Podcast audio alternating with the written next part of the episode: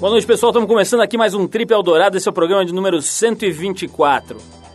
Bom, e essa semana a gente vai receber o apresentador da MTV e vocalista da banda Ratos de Porão, João Gordo, que aos 43 anos acaba de incorporar mais uma função ao seu já extenso currículo. Agora ele é estilista também. E ainda hoje, através da Embratel e do 21, a gente vai bater um papo com Horion Grace, filho do mestre Hélio Grace, o criador ou um dos criadores do jiu-jitsu brasileiro, direto lá de Los Angeles. Mas para dar um tempinho para vocês se ajeitando aí na poltrona, a gente vai de Marvin Gaye e Tammy Terrell com a música Ain't No Mountain High Enough, do álbum United de 67. Depois da música tem o Horion Grace falando com a gente aqui no programa.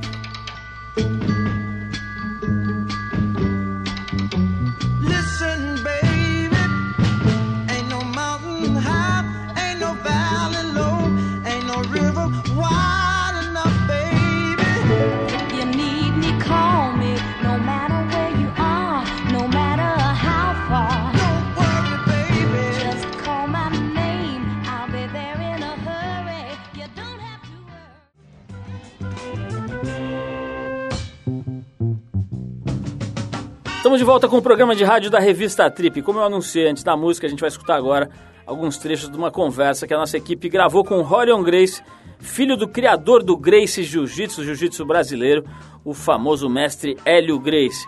E quem ajudou a gente a conectá-lo lá em Los Angeles foi a Embratel, que através do 21 nos ajuda sempre, todas as semanas, a falar rápido e barato com as pessoas que não podem estar aqui no estúdio, mas com quem a gente tem muito interesse em conversar e interagir.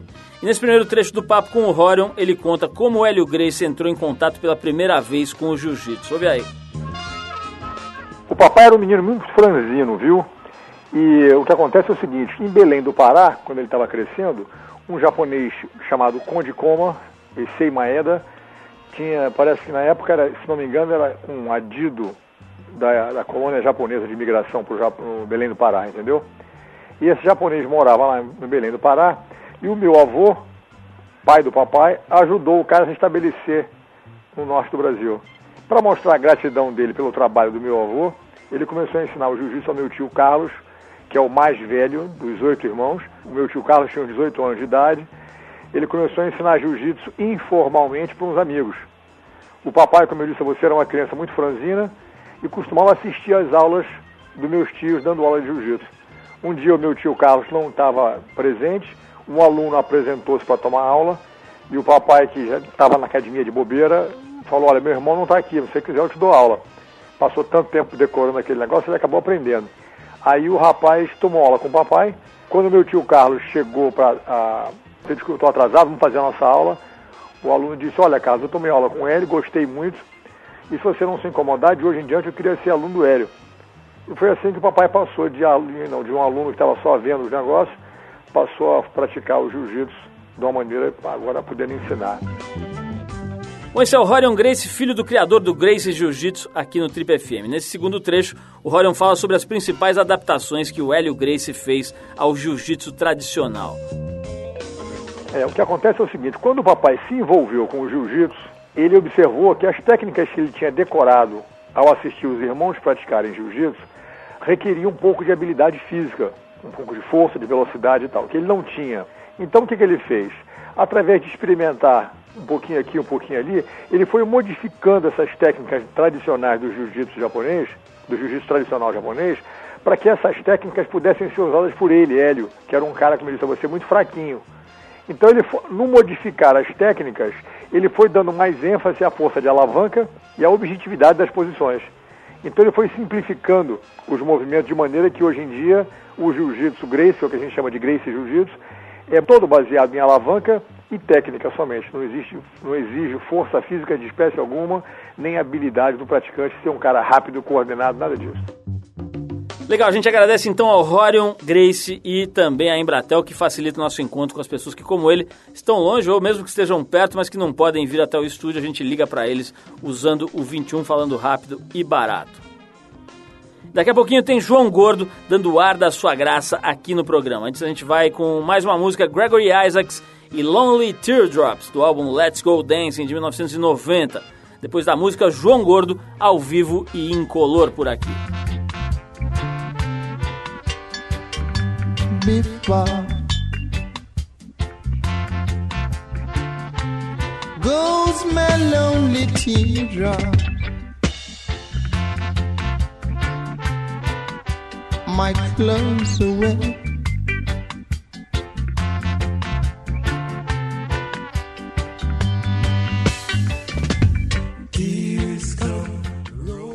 Você está no Trip Eldorado. Ele é um dos mais criativos entrevistadores brasileiros da atualidade na televisão. Sem papas na língua, ele conversa e deboche, tira um coco.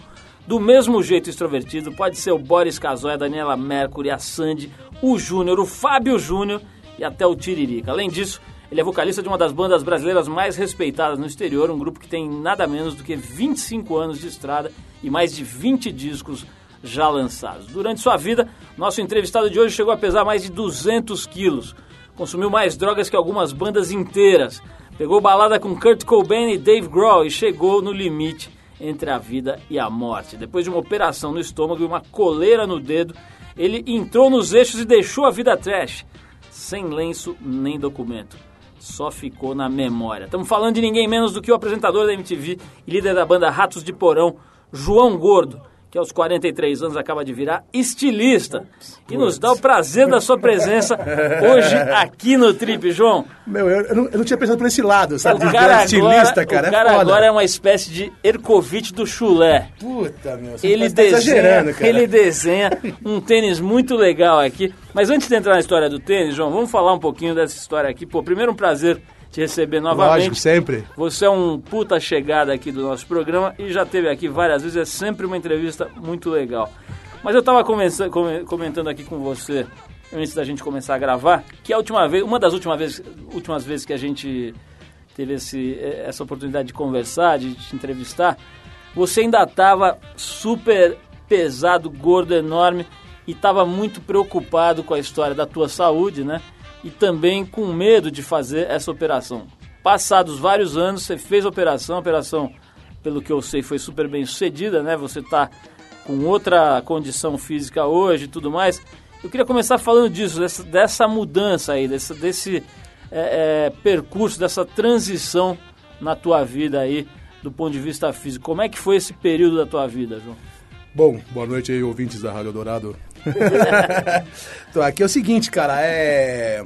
A operação, ela salvou minha vida, né? Eu era, assim, obeso, mórbido, do mais mórbido do terror horrível, assim, cara. Saca? Tinha doença, tinha apneia, tinha problema vascular e tinha diabetes muito alta, cara. É, a partir do momento que eu fiz a operação, que eu, é, é foi assim, eu fiquei numa turnê de 18 shows na, na, na Alemanha com, com erisipela na perna, cara. Falou? E minha perna bateu uma puta trombose assim, aí eu voltei lá de Frankfurt de pé no avião. Você não podia sentar. Ah, se eu sentar eu tava com medo de ter trombose, cara. Aí che chegou aqui em São Paulo, morreu aquele Gerson de Abreu, lembra aquele gordão da, cultura? Aí eu fiquei deprimido, eu vou morrer também, cara. Aí logo em seguida já me deu, já me deu um negócio na coluna, aí dormi três dias sentado. Uma coisa horrível. Aí eu resolvi fazer. É, a minha recuperação foi boa pra caramba. Ela não foi um sucesso porque eu continuo gordo ainda. Eu perdi uns 70 quilos, mas já engordei 12. Sabe? Mas tudo isso aí é coisa psiquiátrica, preciso cuidar, cara. Mas como é que foi? Pô, perder 70 quilos não é brincadeira, né, João? Hum. Como é que foi primeiro, os primeiros momentos aí desse processo?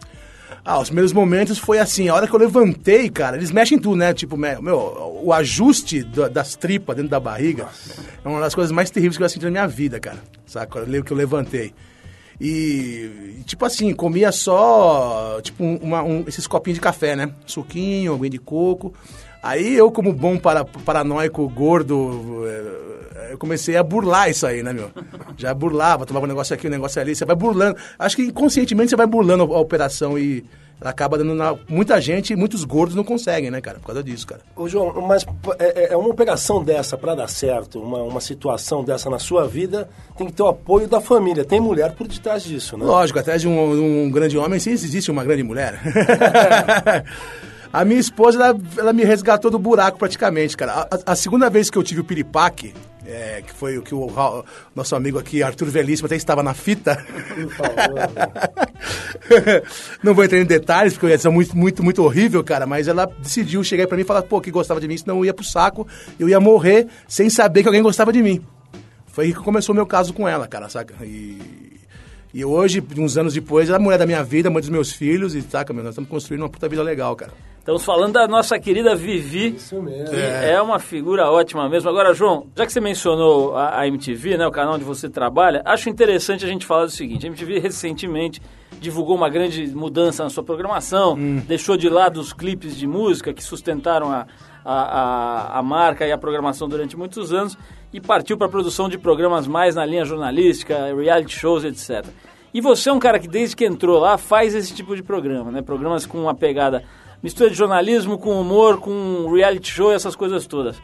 É, eu queria que você falasse especificamente do teu programa que é o Gordo Visita, né? Que é o programa no qual figuras conhecidas, muitas delas bastante improváveis, né? Recebem você dentro de casa e você zoa o barraco delas literalmente. É, nem tanto assim, né, meu? É, o barraco, mais ou menos.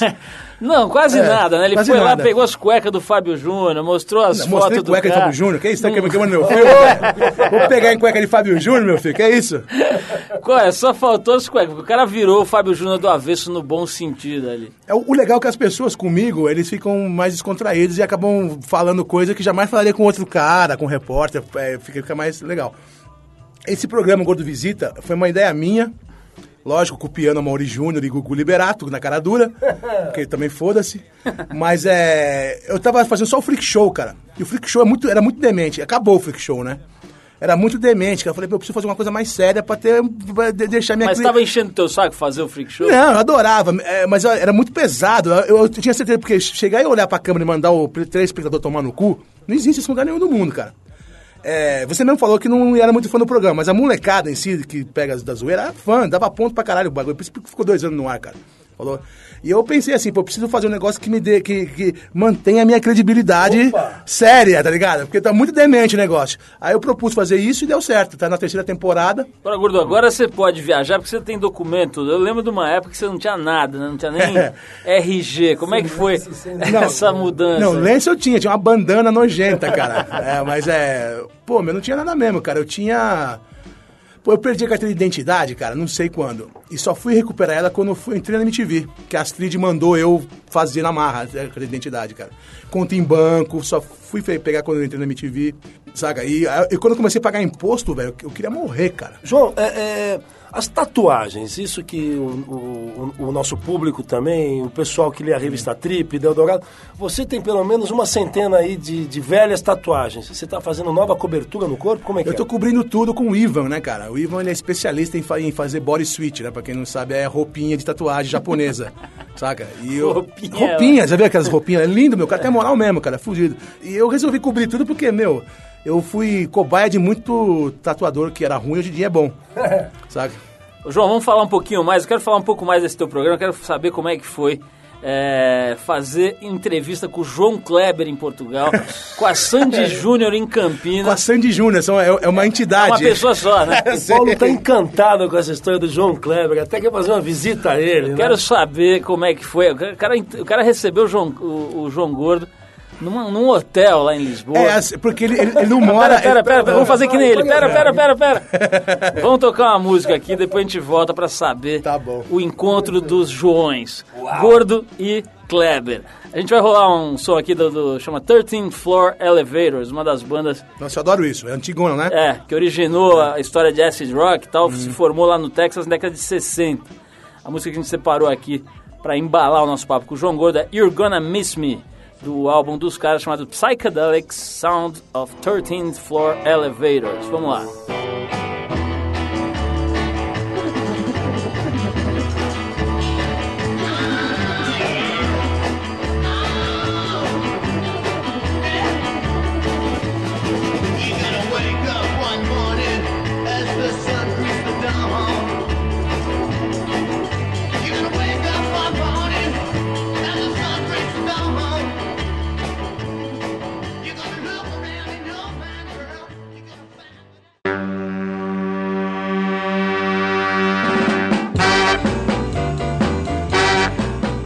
Estamos de volta hoje aqui conversando com o João Gordo, ele mesmo, o homem do Ratos de Porão, o homem que faz o programa mais engraçado da televisão brasileira atualmente. Pelo menos quando, quando ele acerta no personagem, é realmente de rachar o bico, né?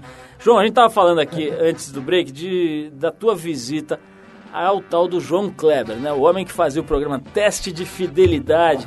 Aqui, ele já foi de tudo, né? Era meio que uma cria do Chico Anísio, depois virou é, programa meio de sacanagem e tal, e foi parar em Portugal meio banido. O programa dele foi tirado do ar em- em- no Brasil. É, eu, eu achei meio sacanagem é, essa, essa, essa censura prévia que fizeram ele embora daqui, tá ligado? O cara foi embora mesmo, postado em Portugal, meu. O cara é ídolo em Portugal.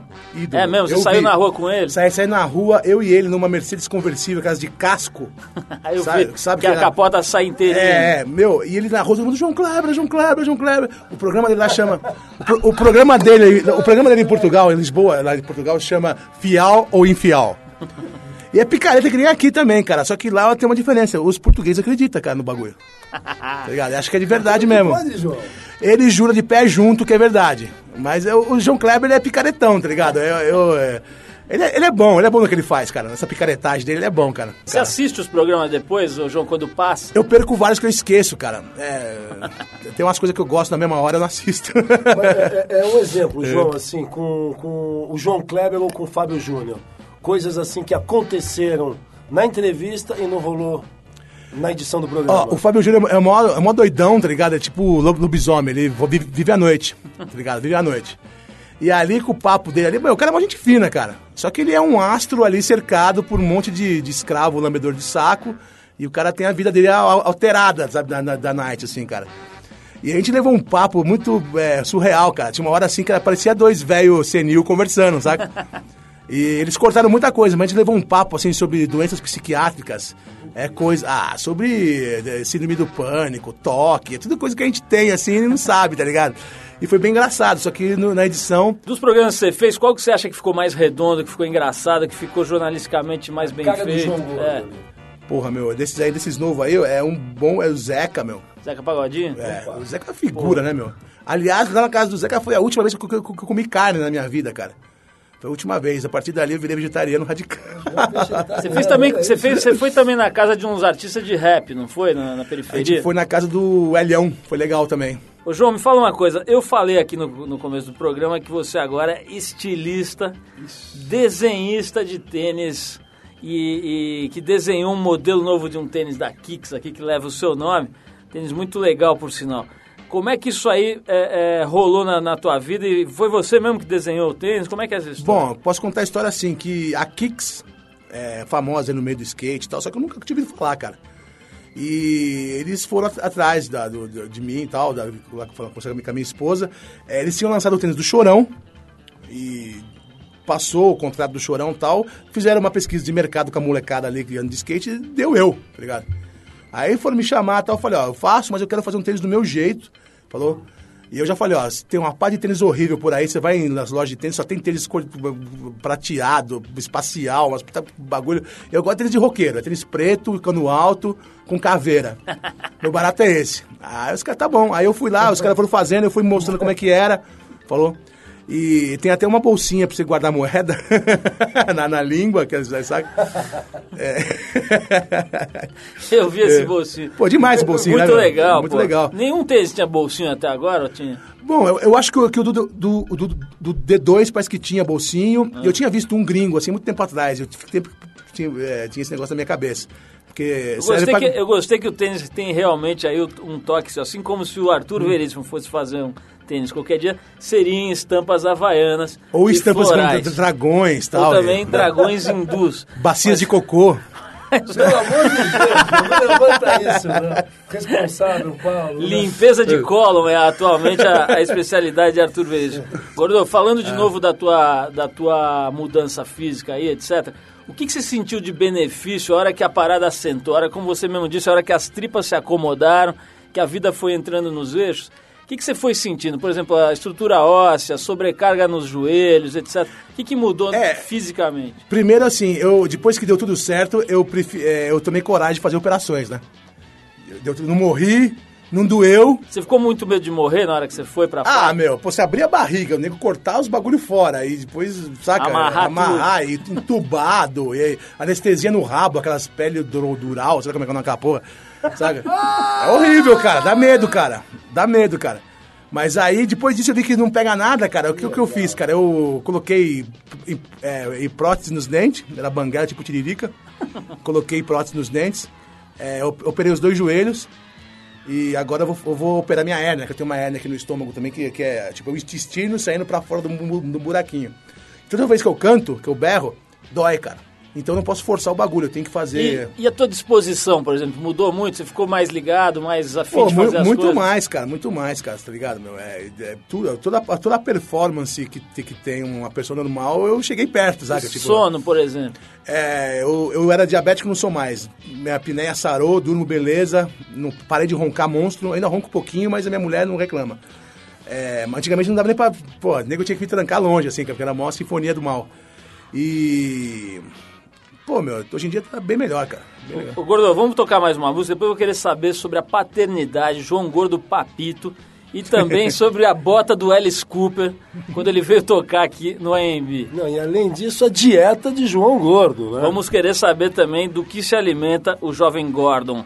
Vamos tocar aqui a música Welcome to the Jungle, que é um dos maiores hits do Guns N' Roses, né? Aquela banda meio xarope lá, o Guns N' Roses. E a gente pe- pe- pegou aqui a versão do Richard Cheese, Ricardinho Queijo, chama-se o cara, para essa música. Para quem não sabe, então, o Richard Cheese fez várias versões e paródias de músicas engraçadas e consagradas dos mais diversos artistas de Beastie Boys a Depeche Mode. Vamos ouvir então Welcome to the Jungle na versão de Ricardinho Queijo. Vamos lá.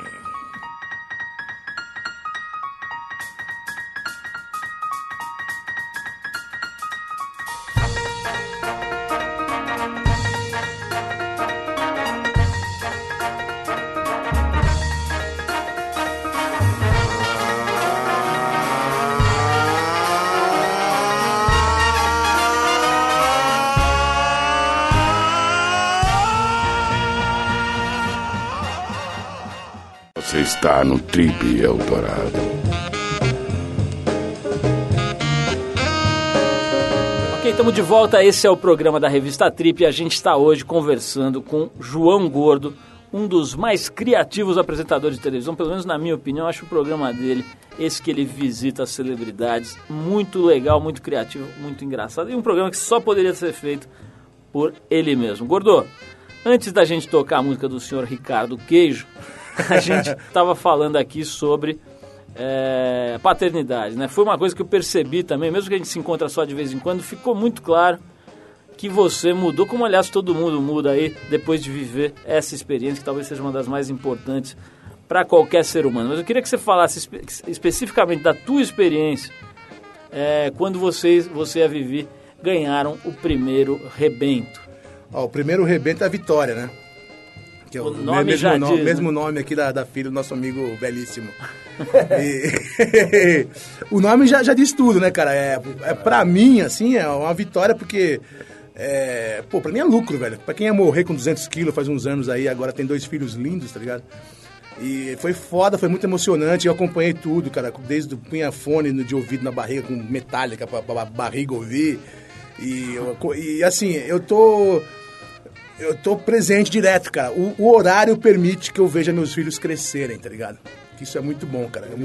Muita, muita, muita gente aí é, trabalha, só vê o filho de fim de semana, fica de saco cheio. É, eu não, cara. Eu tô ali presente. é, o Pietro é grudado comigo, velho. Muito grudado. Tá com É, que idade ele? Tá com um ano e meio, parece que tem três. E a Vitória tá com três, parece que tem seis. Eles são muito loucos, meus filhos, cara. Pietro já, você põe hardcore, ele vai, vai bater cabeça, cara, lá do, do lado. Ele toca guitarra e é mó doidinha. E a Vitória também, mó doidinha, cara. Pô, meu, eu pirei de um jeito, cara, que eu cheguei à conclusão que a gente tá aqui só pra isso, velho. O resto é besteira. Saca, meu? Passageiro. É, a gente tá aqui só pra isso, pra reproduzir. A luz que dá isso aí, meu. Agora você falou brincando, não sei se foi brincando ou não, você falou, pô, sou pai de família, tenho que correr atrás, né?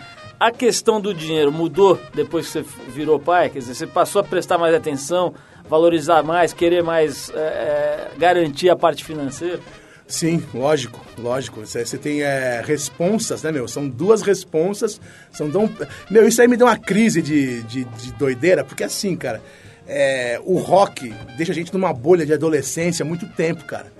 Então eu com 43 anos, eu sou um menino, cara, tá ligado? Então eu tô resolvendo isso com um psicólogo, com um cara, é uma coisa doida assim. E quando eu teve meus filhos, deu uma explosão de doideira na minha cabeça, cara, porque comecei a entrar em conflito uma par de coisa, tá ligado? E eu tenho lá minhas coleções de boneco, coleção de coleção aqui, já tô, já tô de saco cheio daquela porra, tô dando tudo na mão do Pietro, tá ligado? Eu tô me, me ajeitando pra virar um é, homem direitinho, assim, como pai e marido, tá ligado? Eu, eu- o meu barato é esse. Já fiquei doido, já fiz de tudo, cara, sabe, meu? E o meu barato é só esse, cara, ser pai e marido, na boa. Gordo, você nunca teve problema de falar sobre droga, muito pelo contrário. Você sempre falou abertamente sobre a tua relação com as substâncias chamadas alteradoras de estado. Te preocupa, por exemplo, agora que você é pai, te preocupa, por exemplo, que um dos seus dois filhos possa entrar numa, numa parada pesada de droga? Assim, cara, mas é. Se tudo der certo, tem aquela, aquela teoria que pais loucos, filhos caretas, né? mas eu vou fazer tudo pra chegar a esclarecer eles da, da- do, do perigo de cada por- porcaria, né? É, eu acho que deve, deve experimentar pra ver o que, que é. Saca, meu? Mas é. Gordon, no final dos anos 80, eu e nosso querido Arthur Veríssimo aqui presente, tivemos a oportunidade de ir visitar a casa onde morava a banda Sepultura, que era um apartamento, acho que lá no centro de São é Paulo. né? o, o Altar of Madness. E- Altar of, Altar of Madness, o lugar chama. E chegamos lá e fizemos uma entrevista lá com os caras do Sepultura e de repente embaixo de uma pilha de meia suja, tava você lá morando na casa dos caras do É, Sepultura. olha, deu um susto, né, João? Você tá guardando Como é que foi? Embaixo de uma pilha de meia suja é foda, hein, Como cara? é que foi essa Arqueologia, hein? esse momento da sua vida em que você era inquilino da família Cavaleira. Cavaleira. Cavaleira, Ah, meu, é, puta, meu, é, em casa ali era difícil, né, meu? Porque, saca, meu pai e minha mãe, por eles eu seria pedreiro, tá ligado? Lá na Vila Gustavo, lá. É, isso é um, é assim, nunca, nunca faça o que seu pai e sua mãe querem, tá ligado? Você acaba se fudendo, cara. Eu fui o oposto que eles queriam, aí eu briguei em casa, era, sabe, era tipo, ficava, ficava fora de casa, cara, não tinha onde ficar, meu. Aí eu ficava na casa dos amigos, cara. Ficava na casa dos amigos. Foi ficando lá. É, aí eu ficava um tempo na casa do Max, eu ficava um tempo em um outro lugar, e aí foi, cara, aí foi passando o tempo, cara. E, e depois desses anos todos, aí estamos falando aí de quase 20 anos depois, você continua chegado próximo deles, frequentando e tal, né? Olha, do Igor, é, eu, eu costumo falar com ele assim, direto, cara, saca? Eu não tenho, não tenho mais tempo de ir lá visitar ele, porque tenho meus filhos também. Ele tem quatro, cara, eu tenho dois, saca? Mas é, o Igor, eu, eu tô sempre falando com ele, cara. Ele virou DJ agora, meu, tá? A vida dele deu um salto muito doido, assim, cara. O cara trocou de tudo, assim, acabou com a banda, virou DJ, trocou de mulher, tá? tá ele tá bem, tá feliz, o cara. E o Max, não falo com ele faz 10 anos, né? A a última no- no- notícia que eu tive dele, assim, foi numa revista, acho que Rock Brigade ou Bis, não sei qual dessas que foi, que perguntaram, e aí, você está se aproximando do seu irmão? E os seus velhos amigos, o João Gordo? Ele falou assim, ó, é, o João Gordo, ele não tem chance de voltar com ele, ser amigo dele, porque todos esse esses anos, ele só se aproveitou do Sepultura. Eu sou interesseira. Aí eu falei, obrigado, Max. O dinheiro que eu tenho hoje é graças a você, né? Ô, Gordo, falando em dinheiro, é verdade uma história que rola aí que você rejeitou um cachê de 200 mil reais, o equivalente hoje a 100 mil dólares, para fazer uma propaganda porque não queria se vestir de Papai Noel. E a música seria o Papai Noel Velho Batuta. Tem essa história ou isso é uma Não, é viagem? verdade, é verdade. Acho que é da Pepsi, né? Rolou mesmo isso? Rolou, rolou. Você não quis saber. Ah, meu, era Papai vestido, Eu já odeio precisar de Papai Noel, cara. Vestir de Papai Noel é foda, cara. Com duas loiras na- no. No, no, no- eu acho que hoje em dia até faria, tá ligado? Com filho, cara, tá ligado? Mas, porra, velho, é, é foda essa, essa postura que a gente tem de. de, é, essa raiz, essa, essa consciência política ainda que se, se, rene- se renega a fazer coisa desse jeito, saca, meu? Por mais que eu esteja já meio que já é isso pa- passado dessa fase, tem coisa que minha, minha consciência não, é, é ridículo, tá ligado? Assim, falando sobre as suas origens, né? Você é um cara que era muito ativo no começo do chamado movimento punk e tal, não sei o quê. Outro dia veio aqui o Gastão, teu colega aí de, de MTV, amigo de todos nós, e veio aqui falar sobre o documentário dele, né, Butinada, que é um documentário que foi atrás de resgatar a história tal do, do tal do movimento punk e tudo. É, e lá mostra, você aparece várias vezes no, no documentário, molequinho ali, metido no, no, no- no mundo do som e do comportamento João Magro. né? punk. Na época ainda era João Magro. É, é, O que, que você achou do documentário? Essa história foi bem contada ou foi mais ou menos? Olha, eu achei ótimo a iniciativa do Gastão, cara, sabe, de fazer isso, que é um- é um resgate arqueológico mesmo que ele fez, cara. Ele foi atrás dos puta doido aí que tava no limbo aí, conseguiu achar aquele cara da mãozinha, que é do passeato, pô. Só, só que deu. É, o cara que tem uns ganchos na mão. Só que assim, ele deu destaque pra uns caras assim que na época não tinha nada a ver, cara. Era um bando de maloqueiro que enfiava faca pelas costas dos coitados. Saca? É.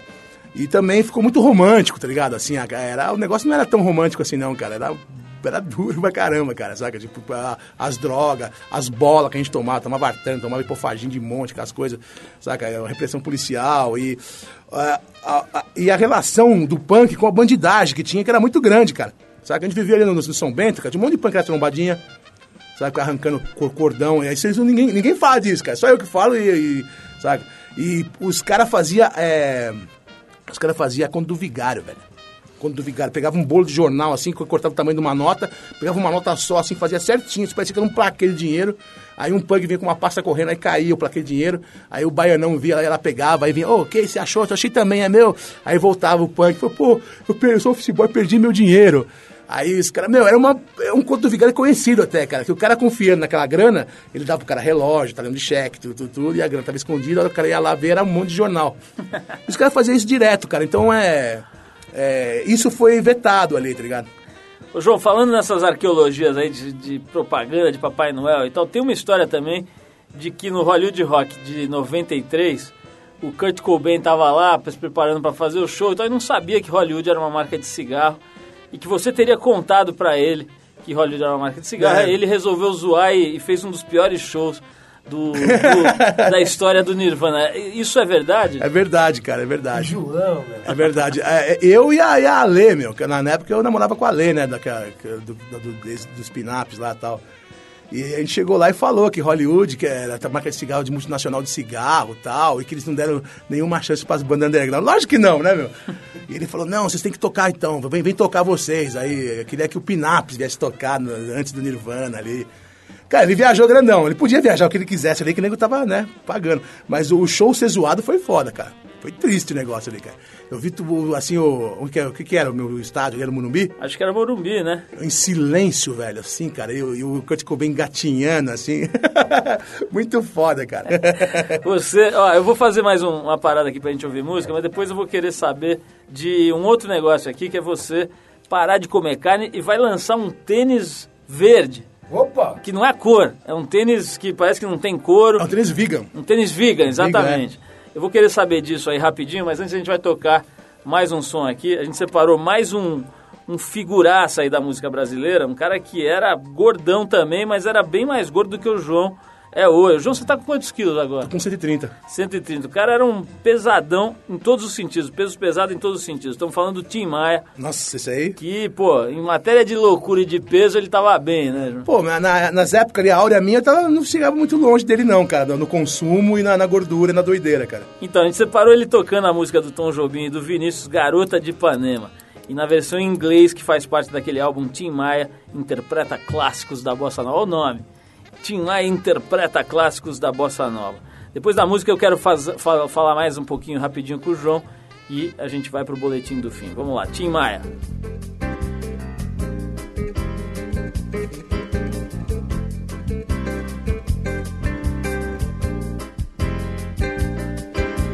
Tall and tan and young and lovely, the girl from Ipanema goes walking, and when she passes each one, she passes goes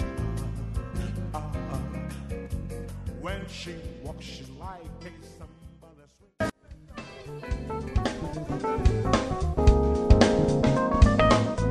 Bom, depois desse show vocal aqui do Tim Maia, eu sempre gosto de dizer, o Tim Maia era o homem que mais suava túnicas no Brasil, né? Ele vestia aquelas túnicas, a túnica no primeiro minuto da música já estava empapada de Que, suor. que agora são abadás, Paulo. Ah, só- ele já, ele já tava pegão já, ele tava suando as bicas já, cara. Já chegava É. ligadaço. Ô, João, antes de falar da história do tênis vegan, Eu quero saber o seguinte, eu tô vendo, você tem faz tempo esses três piercings aqui na- no lábio inferior Faz- aqui. faz tempo, é. Mas agora você botou um dente de ouro nos dentes da frente aí. Como é que é essa história aí? Não, faz tempo que eu tenho esse dente de ouro, cara. Porque é o seguinte, eu falei pra você que era igual o Tiririca. É. Aí eu fiz implante, saiu maior grana, cara. Tem um carro na boca aqui, cara.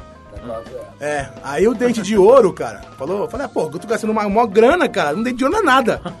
Tá ligado? Eu pus dente de ouro pra ficar legal. E, Pra dar um enfeite. É, porque eu tinha, eu, eu tinha, eu tinha os dentes de ferro antes, cara.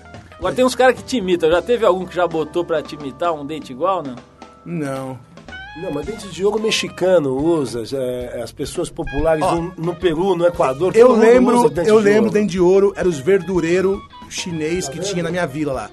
Era, era dois japoneses chineses lá que era com os dentão de ouro, assim, cara. Isso que eu lembro disso. Se inspirou neles? Se inspira nos verdureiros, nos verdureiros lá da, da, da Vila Gustavo, lá da, da feira da, da rua Tanque Velho, cara. Nessa fase vegan, ele se inspirou nos verdureiros, tá certo. Agora, me fala um pouco dessa história. Você está se alimentando, que o Arthur até falou aqui no meio do programa, de perguntar pra gente perguntar sobre a sua dieta. Quero saber se você está se alimentando uh, com, com, é, é, com uma dieta vegetariana e como é que é essa história de fazer um tênis vegan. Bom, o lance do vegetarianismo é foda, cara, porque depois, que eu operei o, estômago, é carne, pra mim, ficou indigesta. Então ficava só tipo chiclete de onça, ficou só mastigando no restaurante, tirava aquele pelote da boca assim e colocava embaixo do prato. Tá ligado? Não engolia. Frango com uma fibra, um monte de fibra, não comia mais, cara. Aí tem dois caras na minha banda, que é o Boca e o Juninho, que os caras são ativistas aí contra a exploração animal. É PETA, acho que é. Sei. Eles, eles me influenciaram também, cara. E, e o, e o mais legal foi que, assim, quando eu tava fazendo o freak show, eu tava tomando uns remédios psiquiátricos muito forte. Tá doidão, cara. Sabe? Podia matar um, assim, na, na boa, cara. E teve, e teve uma, uma luta de cuecão num ringue que foi em cima da língua de boi. Então a produção colocou tipo umas 30 línguas. Você já viu, já viu como é que é a língua de boi, né? Áspera pra cacete. Não, parece uma rola, velho. Tem um sacão assim, um linguão assim. E tinha umas 30 daquelas jogadas assim, os caras jogaram, os caras jogaram groselha em cima e ficou tipo uma carnificina. E os caras de meia branca, de cueca, br- brigando aquela, aquela meleca toda ali, meu. E eu, loucão ali, comecei a passar mal, velho. Aí vomitei, vomitei, vomitei, vomitei, vomitei. E a partir daquele dia, não, não comi mais carne. A última carne que eu comi foi no. É, a última carne que eu comi foi na casa do Zeca Pagodinho, cara. Porque um, um cabrito que ele fez, aí que eu fiquei chupando o osso assim, cara. E eu, depois disso eu vi, eu vi assistir, cara, eu fiquei com nojo, cara. Eu Falei, ah, que eu tô fazendo com esse osso na boca, cara. Porra, velho. E daí, e daí É. con- consequentemente, você resolveu fazer um tênis vegan. É, aí a minha alimentação ficou sem carne, assim, eu como muita soja, né, cara? É, tofu, essas coisas hippie pra caralho. E eu, quando era moleque, meu, quando moleque, há muito tempo atrás, não, pouco tempo atrás, é, meu negócio era torresmo, velho, saca? Feijoada, carne de porco. Eu lembro de uma época que você tava numa trip de esfirra, né? Você pediu umas... umas 200, 400 esfirras, é. Lá do Jaber, né? Eu lembro uma época que, a gente- que o João era colunista da, da revista aqui e a, a produtora voltava lá e falava, olha, ele fez a coluna, mas eu tive que esperar ele comer 182 esfirras. Ô João, olha só, quero te agradecer mais uma vez, pra variar, né? Foi um papo Porra, você não muito falou daqueles vegan, cara, que ia falar? Ah, Você- sei, você não responde, você fica falando de chupar osso, de, É? de li- briga na língua de boi e não fala do tênis, pô, fala aí, como é que é esse Ah, agora eu não, tênis? agora eu não quero mais. Ô João, brigadaço aí, parabéns. Pô, obrigado a vocês, cara. seu Eu- Tá trabalho. ligado que estamos aí. Qualquer coisa que precisar de mim, eu tô aí. É nóis, parabéns pelo, por esse programa Gordo Visita, recomendo que todo mundo assista porque é uma demonstração de espontaneidade, algo que anda em falta na televisão especialmente. João, valeu. Valeu. Vamos ver o que tem de interessante agora rolando no fim de semana para quem vai ficar e para quem vai viajar. Trip Eldorado apresenta Boletim do Fim. Ok, chegou a hora de trazer para você o boletim do tempo e das ondas e também o que acontece de melhor aqui em São Paulo nesse fim de semana. E tanto sábado quanto domingo devem ter manhãs ensolaradas com aumento de nuvens durante a tarde e chuvas rápidas no fim do dia. As temperaturas caem um pouco e variam de 19 graus até 28. Para quem está descendo ou ainda vai descer para o litoral para surfar, fique esperto. Embora o sábado comece com uma ondulação fraca, com ondas de mais ou menos meio metro, já no fim do dia o swell de sudeste deve ganhar força e consistência devido a uma frente fria que vem chegando. E no domingo as ondas podem chegar a um metrão nos melhores picos. As ondas continuam crescendo durante a semana, com um pico na quarta-feira, com ondulação potente de sul-sudeste e com vento leste. Quem puder esticar o fim de semana provavelmente não vai se arrepender. E Para você que vai ficar em São Paulo e quer aproveitar que a cidade está vazia para pegar um teatro, anota aí. A companhia de comédia Os Melhores do Mundo estreia nesse fim de semana o espetáculo Notícias Populares, onde o principal personagem é a notícia. A peça conta com a participação em áudio de famosos jornalistas e está em cartaz no Citibank Hall. Os ingressos estão entre 60 e 80 reais. As apresentações acontecem sábado às 10 da noite e no domingo às 6 da tarde. É isso, a gente vai ficando por aqui. O Trip Eldorado é uma produção da equipe da revista Trip em parceria com a Eldorado FM, a rádio dos melhores ouvintes. A apresentação é de Paulo Lima, participação excepcional de Arthur Veríssimo, coordenação de Endrigo Kiribras, produção e edição Alexandre Potashev. Programação musical Cris Nalmoves. Para falar com a gente, você escreve para radioarrobatrip.com.br. Semana que vem a gente volta nesse mesmo horário com mais um Trip Eldorado. E às terças-feiras, às 10 da noite, tem a nossa reprise do programa, para quem perdeu alguma parte ou quer ouvir de novo. Um abração e um super fim de semana para todo mundo. Tudo de bom, paz e saúde aí no fim de semana.